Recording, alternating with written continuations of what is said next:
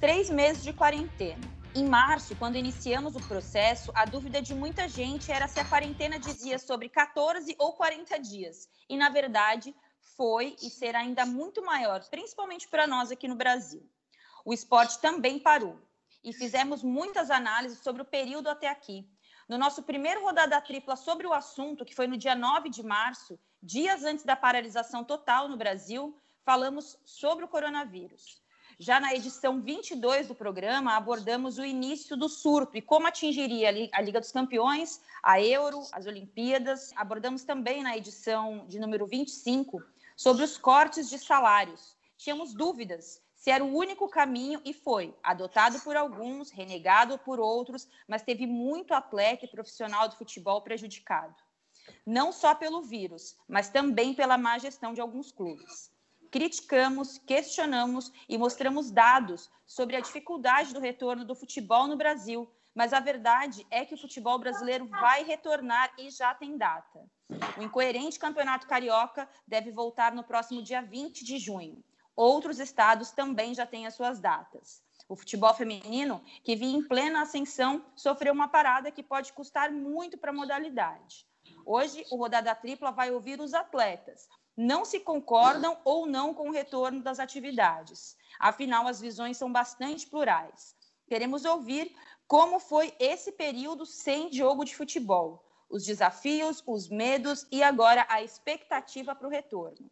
Optamos por ouvir um atleta da Série B do Campeonato Brasileiro e uma atleta do futebol feminino, realidades paralelas da elite do futebol nacional. A volta do futebol é o tema do Rodada Tripla número 34, Hoje é segunda-feira, dia 8 de junho de 2020 e temos novidades entre os nossos convidados. Bárbara Coelho, que está de volta depois de uma semana de litígio. que saudades, que saudade. Que saudade, amiga. Sua resenha é Poxa. é necessária para nós. Ah, e temos uma convidada especial hoje, Nádia Mauad, direto de Curitiba. Amiga, ela está tão encapotada que a gente não tem um vídeo para mostrar que eu fiquei assustada, que tão baita sol no Rio de Janeiro, a Nádia me aparece de jaqueta no vídeo. Tudo bem, Nádia? E aí, pessoal, tudo bem? Eu sempre falo bom dia, boa tarde, boa noite, depende da hora que a galera estiver escutando. Aqui em Curitiba, 11 graus. Nossa! Então, é por isso que estou encapotada. Curitiba frio. Nosso, nosso frio aqui, 20 graus, a gente já tira todos os casacos do armário, amarradona tá ainda. Acho incrível mas tá mó solzão mesmo hoje no Rio. Impressionante. A gente está gravando na segunda-feira, né? Um dia bem, bem ensolarado por aqui. Rola um contraste na nossa chamada por vídeo. Eu e Ana de camiseta, chega a Nádia como pá, jaqueta, toda elegante. Fiquei até com vergonha, confesso. Elegância não é muito o nosso forte aqui, né, amiga? Não, não é o nosso forte naturalmente. Não é, Isso é verdade. Uma três aqui.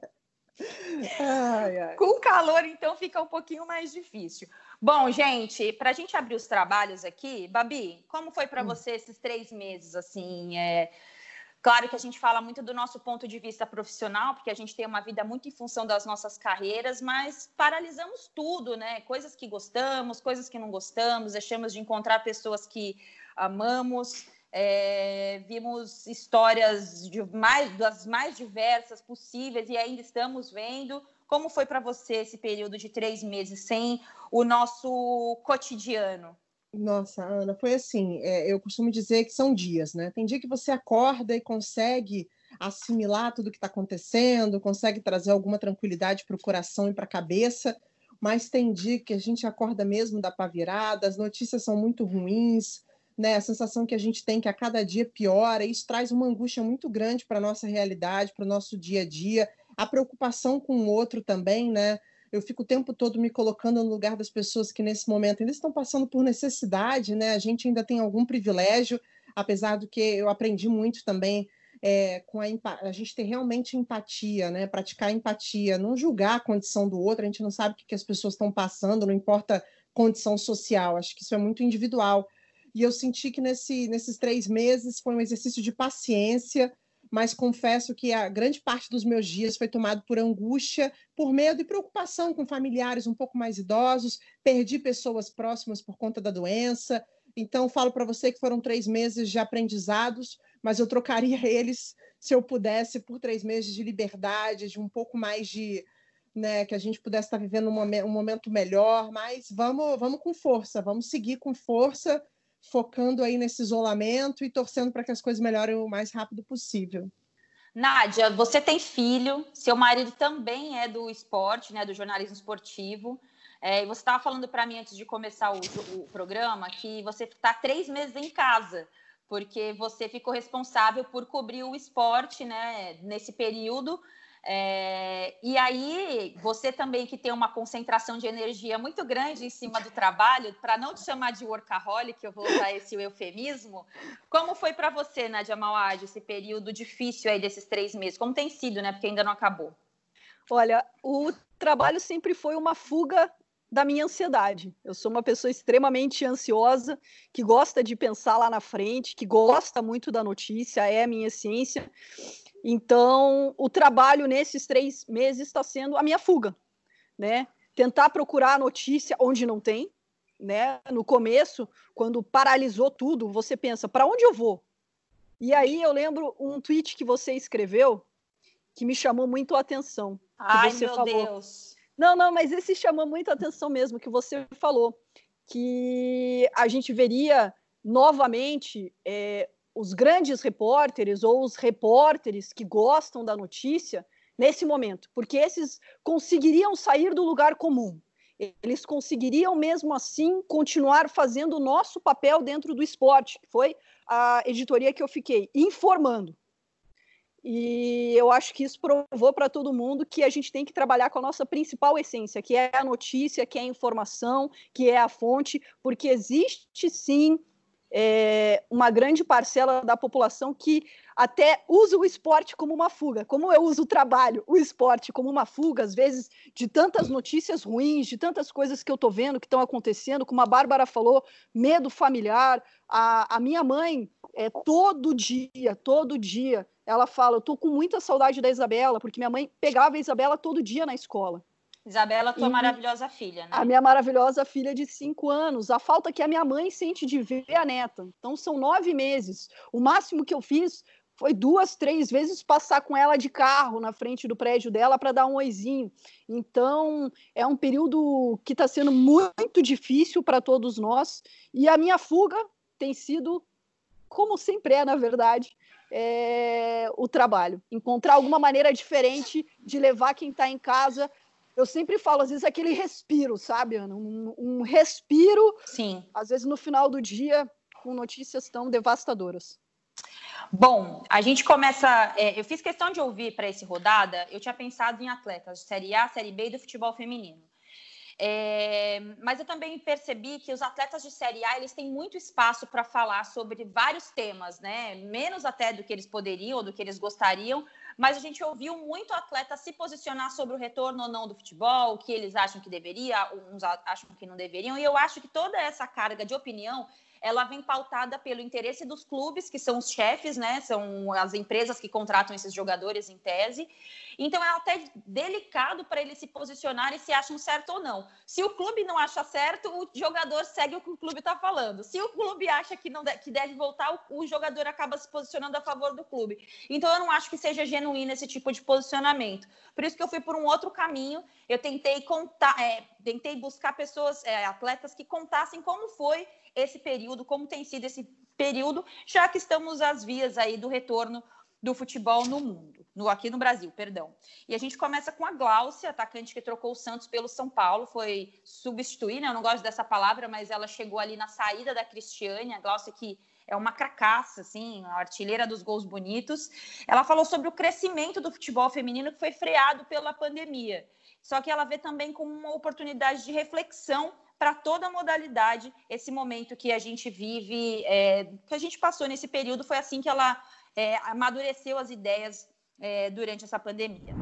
Ah, infelizmente saiu totalmente da nossa rotina, né? De jogos, de treinos, a concentração, então foi está sendo bem difícil, né? Por mais que é algo é, que assim esperamos que seja temporário, mas que a gente sente falta, né, de, de ter responsabilidade de, do jogo, de da torcida cobrando, da, de, da comissão e tudo mais, mas infelizmente é, parou o campeonato, mudou a rotina da galera inteira. É, a modalidade espero que continue crescendo, né? Porque é, a gente estava num crescimento muito grande depois do que da Copa, é, muitas, muitas televisões aparecendo, a Globo ajudando na Copa também. Então, espero que, que esse seja um, um tempo de reflexão, de, de a gente refletir sobre tudo, a gente pensar no, em tudo que a gente é, precisa melhorar e crescer né, dentro da modalidade, pensar mais com carinho, até nós mesmos atletas, lembrando das nossas responsabilidades e voltar com tudo para alavancar mais ainda o futebol feminino. Bom, aí está a visão da Gláucia, atleta de Série A, né, de Campeonato Brasileiro Feminino, ela que tem tudo aí, tinha tudo, né, vinha numa, numa crescente muito importante com o futebol feminino e agora tem essa, teve essa parada. A gente ouviu também, é, eu até escrevi o nome dele errado, o João, assessor do, do Vinícius, vai ficar bravo comigo mas ele chama Vinícius Zaconello. Ele é jovem. Por que, que eu gostei da história do Vinícius? Ele é jovem, ele tem, é, ele está na seleção sub-20 e ele vinha numa ascensão muito grande. Ele foi artilheiro da Ponte na Copinha no ano passado. Reta final de 2019, ele passou a ser é, chamado pela seleção sub-20 com o André Jardine. A Ponte estava num problema, num, num, momento delicado no Campeonato Paulista, e aí você tem aquele, aquele freio, né? Ele já tinha feito nove jogos com a camisa da Ponte, e aí para tudo com a pandemia. E o Vinícius falou sobre essa parada, como refletiu na, no desempenho, né? O que ele pensou em, em relação a isso. É, e ele nos conta como foi a parada no processo para quem estava ganhando espaço, confiança é, e sobre também a expectativa. Ah, foi um momento complicado, não só para mim, mas para todo mundo. Para nós que somos atletas, é, é muito complicado parar. A rotina no clube não é a mesma que os exercícios feitos em casa, é, mas a gente tentou adaptar o melhor nível físico possível. Particularmente foi uma parada muito ruim, né? Pois eu estava num momento bom com a camisa da Ponte, fazendo bons jogos, numa evolução dentro de campo muito boa, mostrando meu futebol, ganhando mais ainda a confiança dos companheiros e comissão técnica e a torcida, né? Mas sabemos que foi uma interrupção necessária para que tudo está acontecendo no mundo. Imagina só, Bárbara, você está ali bombando, sua carreira decolando, no auge aí da sua, dos seus quase 20 anos, e aí pá, para tudo. É. E aí, cara? É, deve ser muito difícil, né? Eu, durante, essa, durante esse período de três meses, eu fiz algumas entrevistas em casa com atletas para o esporte espetacular, né?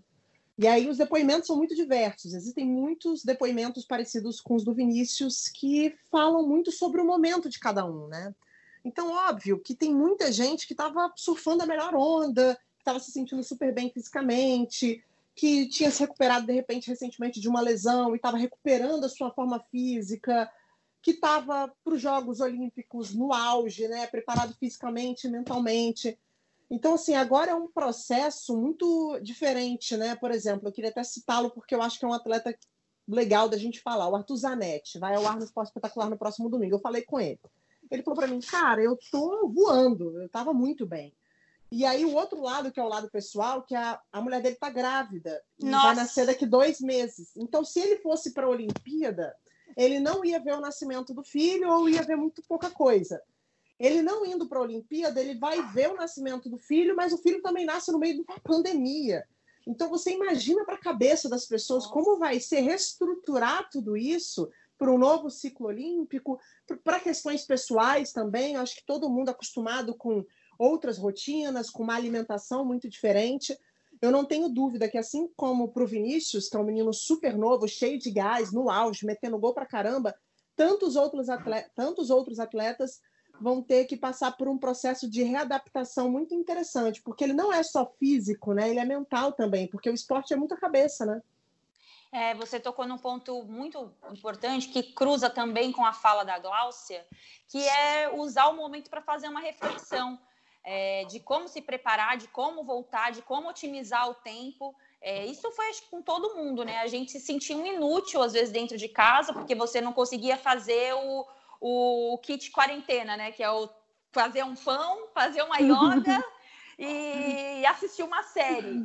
Então a gente se sentia inútil nesse caso, né? E no caso, no, no, futebol ou no esporte, né? Não só no futebol, mas no caso do esporte, os caras vivem do corpo. Então eles estão ali o tempo inteiro treinando, treinando, treinando. De repente, eles têm que se adaptar para uma nova realidade e sem ter a expectativa, sem entender quando vai voltar, né, Nádia? Isso parece uma. uma você que tem contato direto com muitos atletas. A gente observa e a gente vê que, cara, é, é muito difícil para os caras. Né? É muito difícil. Durante esses três meses eu conversei com diversos treinadores. Falo muito mais daqui, né? Mas o Dorival Júnior é um treinador que tem uma expressão nacional muito grande. O Barroca, o Alan Al, e eles falaram muito sobre a importância de conversar com os jogadores, especialmente por essa questão mental, de motivação, do lado humano de cada um, preocupado com as suas famílias é, com o que vem pela frente. Hoje a gente não tem nenhum posicionamento oficial de data real mesmo, porque você pode garantir que o campeonato carioca vai voltar mesmo no final de junho, ou aqui a minha realidade, que o campeonato paranaense, a ideia é voltar no dia 28, a gente vai depender muito da situação da pandemia é, no país. Então, eu tenho conversado bastante com os jogadores, o Rafinha, meia que jogou no Cruzeiro, é, hoje está no Curitiba, ele foi muito forte no posicionamento dele, ele me disse que era totalmente contra a volta até aos treinos, que ele é contra a volta aos jogos em meio às notícias devastadoras, que ele respeita muito as famílias que estão enlutadas nesse momento. Então, a questão mental, eu até perguntei se os clubes estão dando esse apoio aos jogadores. Pelo menos aqui, falo mais de Atlético, Curitiba, Paraná, Atlético e Curitiba, dois times de primeira divisão, eles estão falando que estão dando esse apoio psicológico e que está sendo importantíssimo nesse momento. Mas, por outro lado, eu também vi nesse retorno, aqui no Paraná, é, os treinos retornaram no dia 26 de maio, que foram liberados pela Secretaria Estadual da Saúde, um alívio dos jogadores de estarem podendo voltar a jogar futebol, de estarem saindo de casa. Então é uma mistura de sentimentos, é o medo, é angústia, mas é também um alívio de poder sair de casa, é não saber o que vai acontecer para frente. Está sendo muito difícil para todo mundo. É, essa adaptação aí com essa, com essa realidade é a que me chama mais atenção é aquilo que nós falávamos em off aqui antes de começar a rodada. É, como é que a gente vai viver agora? É. Beleza, vai, vamos liberar aí as academias. A gente gosta de academia. Você vai na academia, você não vai, você vai ficar com medo de ir na academia, você vai de máscara, você vai respeitar as pessoas. É, a gente, aqui, eu e a Bárbara, a gente mora numa cidade de praia. A praia vai estar liberada. Faz o quê? Três meses que a gente não pisa numa praia a gente vai até a praia, vamos nos preservar, vamos pensar no próximo, mas aí é essa conta que ainda eu não consegui formular na minha cabeça, né? Se a gente vai partir para um ponto de vista egoísta de voltar à normalidade ou se vai fazer parte da nova realidade ser egoísta. É isso que ainda não entrou na minha cabeça. É. E sabe o que mais deixa a gente confuso? Eu acho que é a questão da falta de unidade no discurso. Exatamente. Porque a sensação no que ponto. me dar é que é a seguinte: não está adiantando de a sensação que me dá. Eu não estou falando que é a verdade, não, hein? A sensação que dá, às vezes, quando você está em casa, fazendo tudo certinho, isolamento, tá? porque a gente sai de casa só para trabalhar e vê um monte de gente na rua e os números subindo e a curva aumentando, a sensação que dá é que não está adiantando, cara. É uma loucura. Você fala, cara, que loucura isso. Então, eu estou em casa, mas a grande parte das pessoas está na rua e na realidade essa conta não vai fechar nunca. E aí a gente não tem um representante, eu não vou politizar nossa conversa, mas claro, a claro. gente não tem um representante para falar sobre isso, e a gente, aí eu já não sei mais se é egoísmo ou sobrevivência, sabe? Sim, chega uma hora que você não sabe mais o que fazer. Porque eu já não sei, eu, às vezes quando eu converso com as pessoas, eu falo, gente, de, de boa, eu já não sei mais o que eu tenho que fazer. Eu é faço o que eu acho que está certo. Agora, se eu tenho é, é, se eu tenho certeza que o que eu estou fazendo é o melhor caminho, eu já nem sei mais. É, é difícil demais, muito difícil. É. Eu acho é, que o tempo tipo... vai dizer, eu acho que o tempo vai dizer para nós, né, Nádia, que é. o que o que a gente está fazendo de certo ou de errado. É, assim, infelizmente é isso, porque como a gente não teve um protocolo nacional aplicado no país inteiro, cada governador teve aí também, longe de politizar, porque a gente passou três meses politizando esse podcast, né? vamos, ser, bem realistas. Por isso que eu falo, só um parênteses, eu sou muito tranquila para falar sobre a volta do futebol nesse momento, porque eu acho que a gente mostrou de todas as faces, de todas as formas, o quão prejudicial era o retorno. Mas, assim, é aquilo, né? É, é a nossa, a nosso ponto de vista versus o ponto de vista de quem realmente é, faz a roda girar. Então, assim, agora que o futebol vai voltar, a gente vai ter que se adaptar ao que é esse retorno. Então, é, é, essa falta de um protocolo nacional fez com que a gente atrasasse o retorno e fez com que a gente hoje tivesse, a gente como sociedade, tivesse ainda mais dificuldade de entender, porque as nossas lideranças, gente, um time de futebol é líder, ele mostra, ele dá um exemplo um partido político, ele dá um exemplo, um governador dá outro exemplo. Então, assim, como essas redes de exemplo não nos deram exemplo, então agora a responsabilidade é muito grande para nós como sociedade, porque aí você entra em choque com o mercado e entrar em choque com o mercado conflita muitos interesses, que existe uma dificuldade enorme da gente traçar o que vai ser e o que não vai ser, né? É, aqui em Curitiba a gente já teve essa flexibilização a partir do dia 26 de maio, e a gente teve uma taxa é, de ocupação de UTI que praticamente dobrou de 35% para 63%, né? Você deu essa responsabilidade, como a gente falou aqui, não querendo politizar, mas a gente não teve nenhum protocolo, a gente teve pedido, ah, se puder, fique em casa. E agora com essa flexibilização, o que passa para as pessoas? Ah, então tá tudo liberado? É. Tá tudo bem? E a gente só vê os números aumentando, os números aumentando, os números aumentando. E aí acontece isso que a Bárbara falou: a conta não fecha, parece que não vai ter fim. É exatamente assim que eu estou me sentindo aqui. Poxa, aqui no Paraná a gente estava é, seguindo é, um caminho controlado. A gente estava conseguindo controlar os números. A gente abriu um pouquinho a portinha, a gente está começando a perder o controle. Então que é, coisa, é muito né, complicado. Gente? Sexta, sábado, domingo, bares lotados, parques cheios. Então, enfim, é, é bem complicado.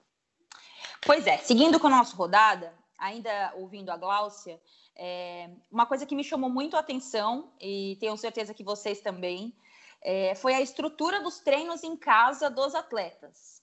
A gente viu o Cristiano Ronaldo, o LeBron James, vou dar exemplos aqui, eu fiquei passada com o treino do LeBron uhum. em casa. É, mas a gente tem, assim, alguns atletas da Série A aqui, atletas que têm estrutura, mas me chamou muito a atenção a humildade das jogadoras na, ali no seu convívio. Tipo, foram comprar equipamento, é, assim, treinando. Eu vi a Chu, jogadora da Ferroviária também que teve com a seleção, foi treinar no campo com os caras lá para aprimorar a parte física. Então me chamou muito a atenção como elas também tiveram dificuldade. Olha que o, o nível, né, gente? A gente está falando de elite de Série A de brasileiro, de, do futebol feminino, e elas mostraram muita dificuldade para manutenção. É, e isso me chamou realmente atenção. A Glaucia nos conta também como foi importante a troca de experiência que ela teve com outras atletas, mesmo de clubes rivais. Ela fala até do caso é, de jogadoras do Santos, de como ela tentou ali, né, gente? Uma ajuda a outra, uma explica para a outra mais ou menos o que dá para fazer, porque realmente, mesmo com a estrutura que os clubes dão para as atletas, cara, é muito difícil para jogadora de futebol feminino também. De futebol feminino, não, para jogadoras de futebol. Vamos ver. Quando o São Paulo falou que a gente não ia voltar aos treinos, eu fui na. É, numa loja, comprei os, os, aparelhos que eu precisava, que era barra, essas coisas, é, tudo de força, porque eu, meu principal treino é trabalho de força, então tentei fazer o máximo, né, para que eu não perca tanta a musculatura é, corporal e não ganhe peso, né, por mais que eu tenha uma tendência grande de ganhar, mas estou correndo atrás para que isso não aconteça. É, falo muito com, com as meninas, é, mais as meninas do Santos, assim, do a Taizinha, a gente conversa bastante. É, falei bastante também com, as meninas do nosso time sobre tudo, a gente fala sobre os treinos, é, comento com a Taizinha também, com a, a Taizinha do Santos sobre treino. Então a gente está bem unida aí, a galera toda do futebol feminino, porque precisamos, né, uma da outra e não é camisa, é, rivalidade nem nada. Hoje a gente tem que se unir como ser humano, é, vestir a camisa do Brasil e, e ir para cima, porque hoje essa fase é, que está acontecendo do, do Covid, a gente tem que se, se ajudar ao máximo é, o tempo todo para que a gente saia mais rápido possível dessa, dessa quarentena aí que está deixando o povo muito estressado. E espero que a gente só, só tenha a crescer com, com esse tempo parado aí. Bom, a gente ouviu a Gláucia falando sobre a relação dela ali, né? Falando, conversando com outras jogadoras, é, sobre essa questão da preparação física, ganho, o, a, a questão de ganhar peso.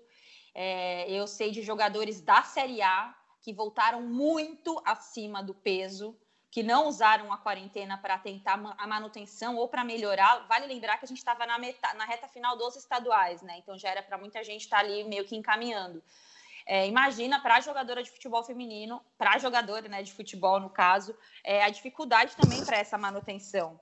O Vinícius foi por um outro caminho, né? Ele falou sobre o que ele sentiu falta, né? Se é que ele sentiu falta de alguma coisa nesse processo. E a resposta dele, gente, foi uma resposta fofa. Assim. Vamos, vamos ouvir aqui o Vinícius. Acho que tudo fez um pouco de falta. O dia a dia com os companheiros, os treinamentos, é, a evolução física e tática, os jogos em si, estar junto com a torcida. Tudo isso faz muita falta para a gente que ama o futebol.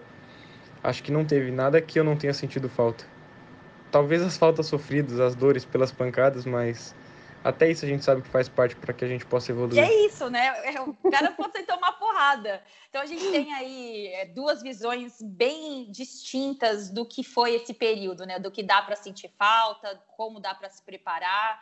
É, Nádia, você tem observado aí, claro, imagino, é, tudo que envolva esse período sem, sem treinos. Porque eu lembro que no começo da, do, do, da pandemia, a gente ficava repercutindo nos programas, ah, o fulano tá fazendo um treino, ah, é. olha lá, o cara tá preparando em casa. Pô, o cara não faz mais que obrigação dele, irmão. Tem que se preparar mesmo, ele vive do corpo.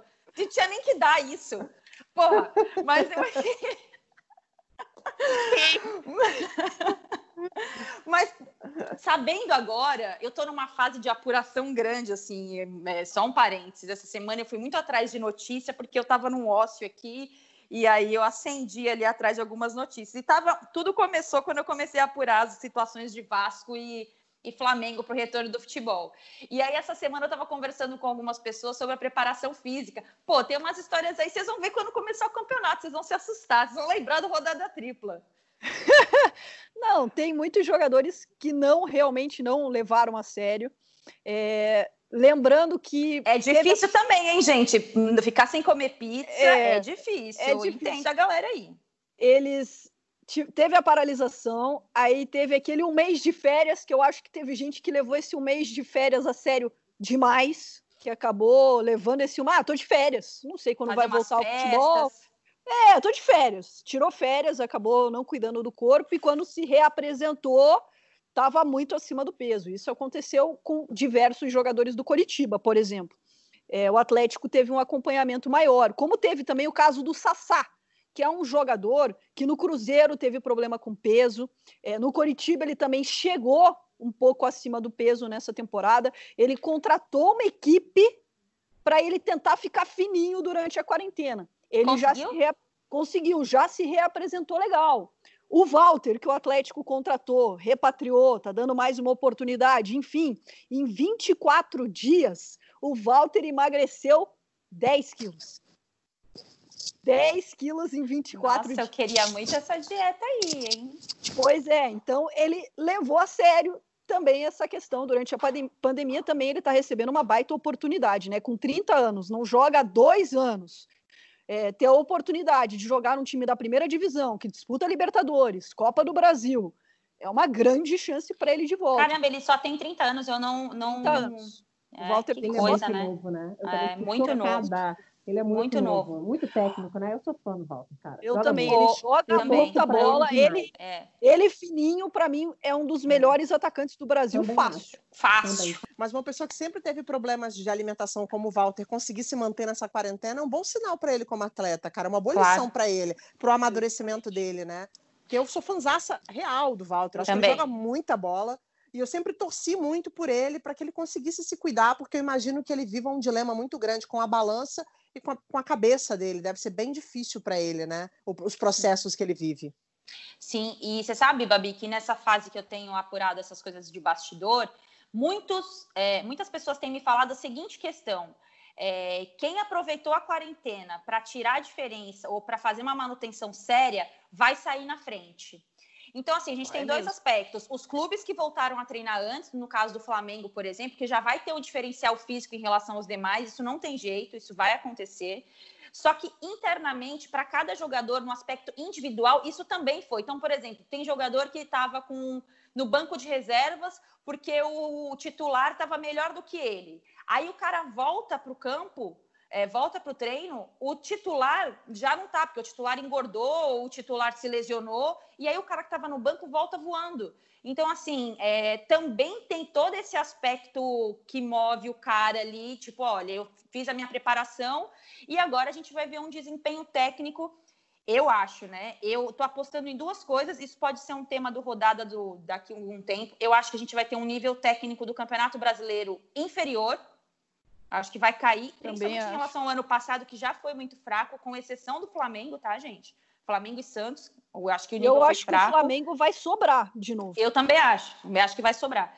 E outra coisa que me chama a atenção foi agora da, os dados divulgados recentemente pela, pelo UOL, que a CBF estuda que os clubes é, alternem os jogos entre 48 horas. Isso é um crime, porque 48 horas, o que a fisiologia diz, o segundo dia após o jogo é quando o jogador está mais cansado e é onde tem o maior risco de lesão.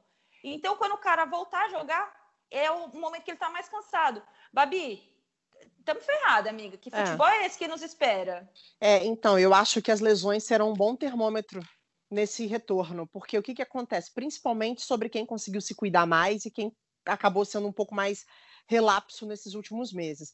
A gente não pode pegar, mas é a única referência que a gente tem, então eu vou pegar a Alemanha como como uma, um parâmetro, porque a Alemanha voltou e estava todo mundo curioso para pensar, né, e para ver, poxa, como é que esses jogadores vão voltar, em que condições físicas? Quando eu falo que não é muito bom a gente pegar, porque a estrutura é tão diferente, a realidade é tão diferente, sim, se fala sim. futebol de jeito tão diferente, que a minha ideia aqui não é trazer uma comparação, mas como a gente também está vivendo uma pandemia, um cenário completamente diferente, a gente tem que ter uma referência, pô. Então a minha referência é quem voltou antes. Quando eu olho para o futebol na Alemanha, assim, eu fiquei surpresa com o nível que os jogadores voltaram fisicamente. Eu achei que eles voltaram bem. E aí você pega toda uma preparação anterior a esses jogos, que foi um pouco mais demorada do que vai se aplicar aqui no Brasil. Então, Sim. assim, o que, o que me assusta, e aí é uma coisa que eu venho falando nos programas que, que eu tenho participado, principalmente no Seleção Sport TV, é que existe um discurso que as pessoas não estão entendendo. É óbvio que eu quero que o futebol volte. Ninguém Sim. aqui não quer que o futebol volte. Esses dias eu recebi a mensagem de um grande amigo. Vocês foram ensinados a falar ou foram pediram para vocês falarem que o Ai, me falaram isso voltar? hoje, amiga. Me, me, perguntaram isso hoje. Um grande amigo, assim, uma um pessoa que sabe muito de futebol. Também, ah, a Globo orientou vocês a falar para não voltar ao futebol. Eu falei, gente, pelo amor de Deus, que música Sabe isso, velho? Meu, esse meu amigo trabalha no futebol. Sabe o que eu respondi para ele? Eu falei, cara, pensa, eu vou te dar cinco minutos para você pensar no que você tá me perguntando, para ver se tem alguma lógica. Eu preciso que você repense na sua pergunta ou se você tá caindo na loucura de torcedor. A gente quer que volte. O que a gente discute é exatamente o tema do rodada de hoje. É em que condições isso vai voltar. E a gente não está falando só sobre a preservação da saúde em relação à pandemia, que é o tema principal. É em relação à saúde física desses atletas. Você diminuir a diferença de jogos para 48 horas é um completo absurdo, sabe? Então, assim, tô com vocês e a leitura que eu faço é: quem conseguiu não ser tão relapso durante esse período vai voltar na frente. Não tem, não, não tem como pensar diferente do que isso. E eu, tem uma outra coisa também, é, fugindo um pouco do tema, mas rapidamente, é, contratação, né? Porque é, foi exatamente por conta dessas contratações, dessas poucas contratações que aconteceram, que, me que eu cheguei nessa conclusão do atleta que não estava tão bem e que pode perder espaço para outro. Eu vou citar um exemplo que deve se concretizar nos próximos dias, que é a contratação do Jô no Corinthians. Cara, é, beleza, o Corinthians contrata o Jô, tem todo o histórico, não sei o quê, nananã. Quem estava sendo titular? Não tinha um titular, porque estava oscilando muito, Wagner Love, Bozelli, enfim. O Jô chega, o cara que estava no banco dele, ou que não estava no banco dele, não, o cara que estava jogando, qual é o parâmetro que o time tinha para o cara que estava jogando, entendeu? Então você estabelece um novo parâmetro, uma, é uma novidade. Então, assim, até nisso, o cara que não se preparou nesses três meses vai sair atrás. Isso, para mim, que me chama a atenção. É... Só um outro parênteses assistindo o campeonato alemão. Não, assistindo o campeonato alemão, gente. Ah, não comenta. Os caras, os caras não erram um passe! Não, um erra! passe! Não tem Nunca. passe errado! Extremamente disciplinados, técnicos. Extremamente. De Deus. Por isso que eu falei que é muito difícil usar como, como comparativo, sabe? Porque a disciplina lá é muito, Parecia outra é coisa. E eu, nem sou maior fã do campeonato alemão, mas eu, cara, não dá, os caras não erram um passo, os caras não erram um não chute, é tudo certinho. Fala, não, não. assim dá gosto de voltar. Que aqui não Vamos vai seguir. ser o caso. Não vai ser o caso. Já não era, né? Vamos combinar. Já não era, já não era e vai continuar não sendo. Vamos lá, vamos lá, vamos, vamos seguir aqui. Bom, gente, para a gente ir encaminhando a reta final do nosso rodada, é, a gente tem que falar de fato sobre o retorno, né? Três meses depois sem futebol, a expectativa ganhou novas proporções. No caso do futebol feminino, o receio sobre o desenvolvimento da modalidade. Já na Série B, nos campeonatos estaduais, é, ainda tem a questão do campo, como os times estavam e como vai voltar agora. No caso da Ponte Preta, que é o que o Vinícius fala para a gente, a Ponte estava lutando contra o rebaixamento. Como é que vai ser essa retomada, além de organizar uma estrutura para a disputa de Série B? Vamos ouvir o Vinícius. É, apesar de estarmos em casa há mais de dois meses, é, eu continuo muito consciente da, da situação da Ponte no Campeonato Paulista. É, nós sabemos que precisamos nos livrar do rebaixamento e, e até, quem sabe, classificarmos para as fases finais. É, temos que continuar trabalhando, mesmo que à distância, para acabar e, e, resolver essa situação. E, então, essa é a minha maior expectativa em relação à volta. Considerando que, também que a questão da doença no Brasil e principalmente São Paulo não está superada, é, todos nós jogadores é, envolvidos no dia a dia, né, de treinos, jogos, temos que tomar cuidado redobrado contra o contágio do vírus, para protegermos os nossos familiares e nós mesmos. É, mas acredito também muito no que a Federação Paulista e os clubes têm programado como protocolo de retorno e espero que consigamos o aval das autoridades o quanto antes para nós podermos retornarmos. Gente, com 20 anos está falando assim, imagina com 30, né? Consciente, é, consciente. Tá atento, é isso. A Gláucia, por um outro lado, fala muito sobre a saudade da torcida. Acho que dificilmente nós teremos futebol com torcida nos próximos meses. Ela fala que o impacto negativo da pandemia não é algo exclusivo do futebol feminino. E ela destaca uma coisa que eu acho que vocês vão concordar também, que é a responsabilidade de cada atleta, que cada um vai ter que assumir para reverter esse momento difícil. Porque o futebol feminino, ele pode ter um, uma, um desenvolvimento diferente. O campeonato pode começar no meio do ano e terminar na outra, no outro ano, porque ainda não é um campeonato é, consolidado, não é uma estrutura consolidada. Então, eu achei que esse, esse, essa linha de pensamento é interessante para o debate. Vamos ouvir a Glaucia. A expectativa pelo, pelo retorno é grande, né? Faz três meses que a gente não sente a vibração da torcida, não sente o que é jogar um, um jogo do brasileiro e sentir um calafrio. É, tudo isso a gente está uma expectativa muito grande. Eu acredito que a gente não tem o que falar sobre é, desenvolvimento do, do futebol feminino, porque como a crise aqui está geral, né, todos, todos os, os trabalhos de pessoas aí foram afetados conta dessa pandemia aí, desse Covid, mas acredito que a gente tem que pensar em quando voltar e voltar bem, voltar é, mais concentrada para que, a, que a gente não deixe é, é, o Covid, é, esses três meses aí, fazer a gente voltar para trás, né?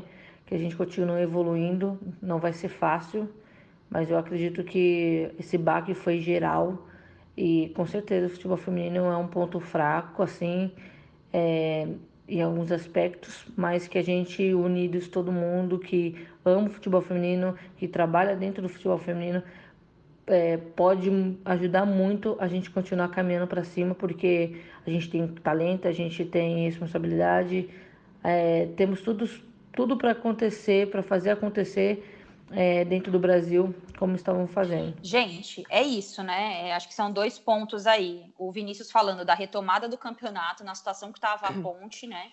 É, e aí a gente pode lembrar de outros. O Corinthians estava com dificuldade de se classificar, né? já nem dava mais como classificação, estava mais satisfeito por não ter sido rebaixado, com o Thiago, o Thiago Nunes sendo super questionado.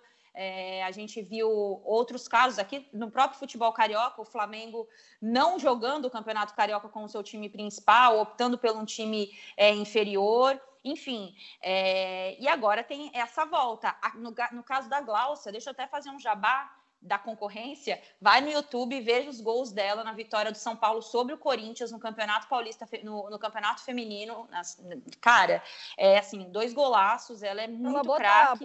Ela quer, né? É, não, é bizarro, é bizarro. Impressionante. E, e gente fina ainda por cima.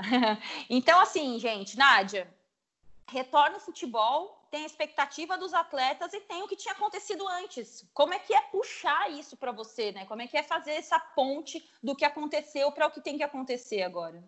Você falou sobre o Corinthians, eu converso bastante com o Thiago Nunes pela passagem dele aqui no Atlético e falei com ele recentemente, ele que é Vou papai te mandar um novo. WhatsApp então, hein, amiga, para você me, passar aí para frente, para dar uma agilizada, algumas coisinhas aí. Me manda. É... E estava conversando com ele, ele é o que é papai novo do Pedro, e ele me falou, e entendam o que eu vou falar.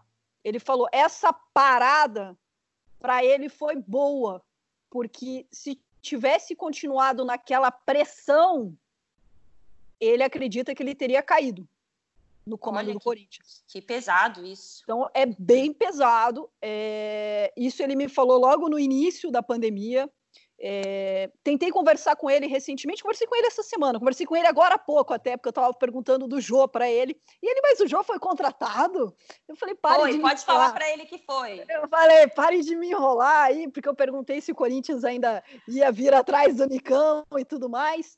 Ele disse que aproveitou muito esse momento para fazer diversas reavaliações junto com a diretoria.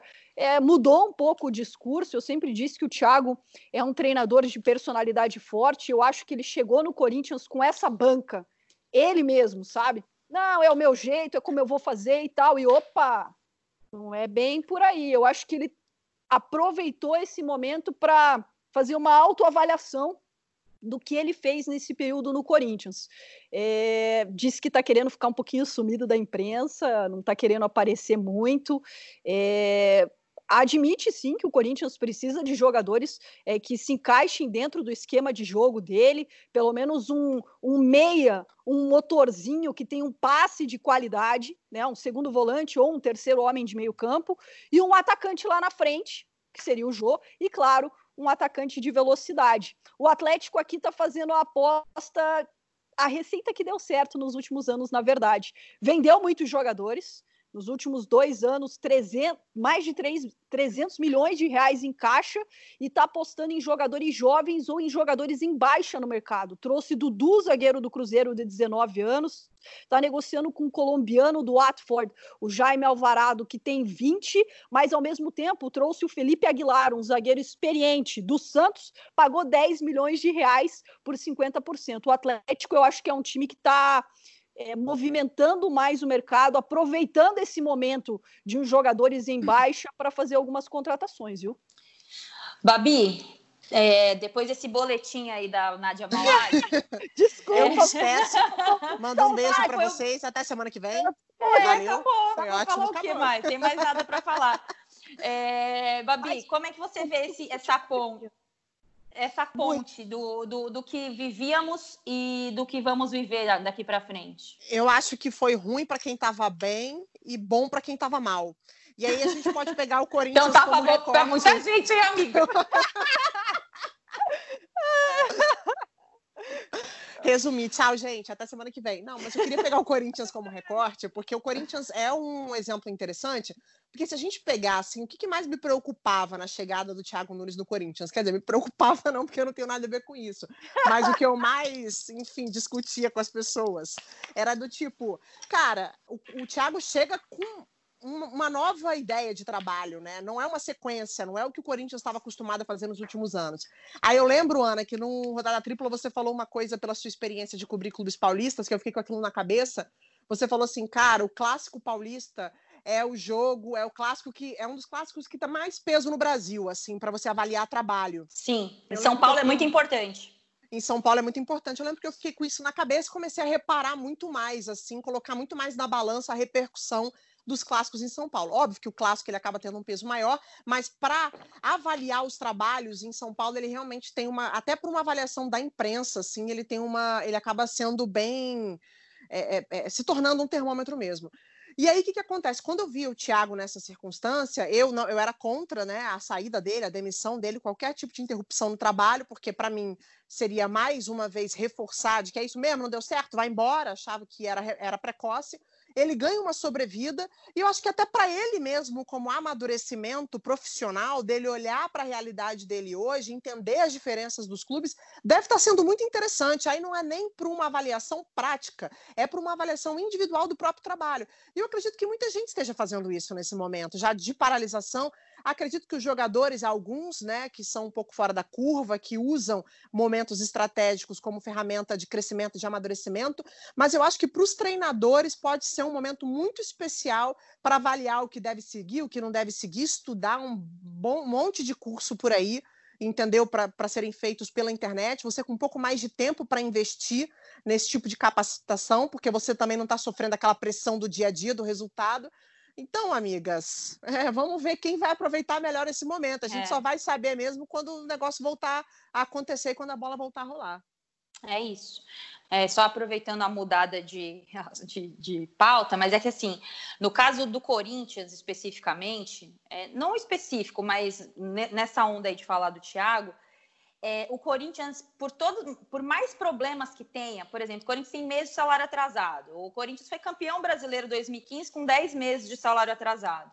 É, o Corinthians foi campeão em vários momentos com problemas. A estrutura ela é muito sólida, para o bem e para o mal, porque ali tem vícios que as pessoas que chegam uns têm um pouco mais de dificuldade de enfrentar, outros se adaptam. Eu acho que esse choque do, do Thiago é que ele vinha de um clube também com uma estrutura sólida, mas que ele passou por um, um processo lá dentro, né? Ele veio ali do, do processo como auxiliar, depois como técnico principal, e aí foi campeão no ano, campeão no outro. Então, acho que isso, quando você chega para um clube, e eu não estou comparando tamanhos, tá, gente? Mas aí, com a repercussão que tem o Corinthians, com a pressão que tem e com uma estrutura viciada para o bem e para o mal, com as lideranças, é muito difícil para ele, para qualquer profissional, para jogador novato, vou citar o caso do Bozelli, e o caso do Thiago Nunes também, né? Então, espero que ele tenha aproveitado esse período para entender como funcionam as coisas lá em Itaquera. Gente, para a gente encaminhar a nossa reta final do nosso rodada tripla,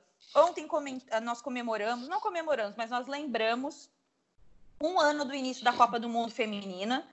É, fiz questão de lembrar porque acho que foi um evento muito especial do âmbito individual, né, meu e da Nádia, por exemplo, mas eu acho que no sentido amplo do esporte, porque foi como eu falei no dia da final entre Estados Unidos e Holanda. A impressão que eu tive naquele momento, cobrindo a Copa do Mundo Feminina, é que nunca mais nós iríamos falar de futebol feminino como antes, a partir da Copa do Mundo de 2019. E sigo acreditando cegamente nisso. Amanda Kestelman não está conosco hoje, mas estava na preparação do Brasil na Copa. Ela estava em Grenoble, né? Na época, o Brasil iria estrear dia 9 contra a Jamaica. E ela conta, ela lembra um pouquinho, na verdade, como foi esse processo, como foi essa lembrança, como foi esse início de Copa do Mundo feminino. Aninha, Babi, Nádia, aqui no Rodada Tripla, desfalque entra no finalzinho do jogo para uma rápida participação. E é muito legal poder voltar a falar da Copa do Mundo Feminina de 2019, que não por acaso virou mesmo que um marco para o futebol feminino no Brasil e no mundo, como antes e depois, em termos de visibilidade, em termos de respeito e cobrança por respeito, que tem que continuar. E há um ano atrás a gente desembarcava em Grenoble, que foi a cidade onde o Brasil fez a sua estreia contra a Jamaica. E não sei se vocês lembram, mas a gente chegava com muita desconfiança, porque o Brasil vinha de resultados terríveis na preparação, não ganhava de ninguém, literalmente, mas me chamou muita atenção e eu gostaria de compartilhar isso com vocês e com todo mundo que escuta o nosso Rodada Tripla, que ao mesmo tempo que a gente sabia da situação que o Brasil chegava, o mundo e a opinião pública e a mídia e a torcida que acompanhava aquela Copa do Mundo parecia não ligar muito para isso. A gente é muito respeitado como camisa e como história lá fora. Isso é muito importante ressaltar. Sobretudo porque a gente tinha a Marta, né? A melhor jogadora de todos os tempos, uma lenda que chegava naquela Copa para fazer história, para passar o close como maior goleadora de Copas do Mundo. E quem não gostar, azar, porque é isso mesmo e é importante ressaltar. E eu lembro que a, a, gente teve a infelicidade de não poder contar com a Marta na estreia, deixando claro que Cristiane foi lá e deu conta do recado. E quando isso foi confirmado pelo técnico Vadão, me chamou a atenção na coletiva seguinte a reação dos nossos rivais da Jamaica. O treinador com muito bom humor, agradeceu, disse: ótimo não ter que enfrentar uma Marta numa estreia de Copa do Mundo. Mas a capitã da Jamaica, Konya Plummer, lamentou e disse que tinha o sonho de poder ver a Marta tão de perto, dividir uma bola com a Marta. E isso me chamou muita atenção. E curiosamente, depois ela foi contratada né, esse ano pelo time da Marta, pelo, pelo Orlando Pride.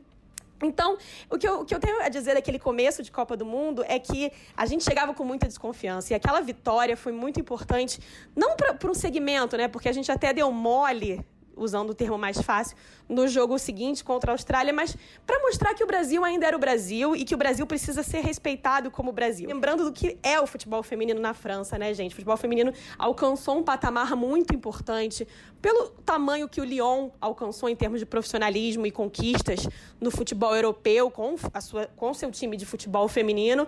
Então há, um, há uma atmosfera, havia uma atmosfera muito positiva e muito interessante. Com, não por acaso os públicos foram ótimos, com exceção de um ou outro jogo onde realmente não, não lotou, mas a, em termos de, de busca e procura por, por ingresso, porque é uma Copa do Mundo feminina, foi incrível. Não por acaso a audiência também foi incrível. E eu espero que a gente não deixe isso passar. Isso não pode ficar para trás. Um ano depois a gente tem que lembrar que foi bonito, foi importante, foi uma quebra, mas é preciso ação. Porque a gente não quer que daqui a três anos, na próxima Copa, os mesmos problemas que a gente viu lá atrás voltem a ser falados, né, gente? Então, aquela Copa do Mundo foi incrível. Um beijo grande, gente. Tchau, tchau. A estreia da Copa do Mundo acontece no dia 7, entre França e Coreia do Sul, um 4 a 0 que eu trabalhei com Nádia Mauad e Luiz Carlos Júnior. Eu acho que é, aí já é mais um depoimento pessoal do que profissional. Eu acho que foi um dos maiores desafios da minha vida profissional, porque eu já comentava jogos do masculino, mas o feminino era uma novidade grande para mim. Eu não tinha eu não era do futebol feminino, eu sou do futebol. Então, assim, eu tentei levar para minha cobertura a mesma coisa que eu já praticava. E eu acho que esse foi o diferencial. Eu acho que pela primeira vez, isso não é massagem no ego, não. Mas acho que pela primeira vez o futebol feminino no mundo, não estou falando nem só da seleção brasileira, teve uma cobertura honesta e digna, como sempre deveria ter acontecido. Estou muito errada, Nadia Mawad? Só um pouco.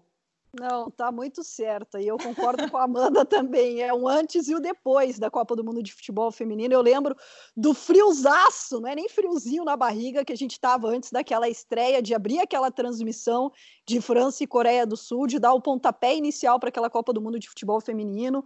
É, eu, repórter, só tinha gravado piloto como comentarista. Eu falo que eu sou corneteira de plantão. Então foi um desafio muito bacana.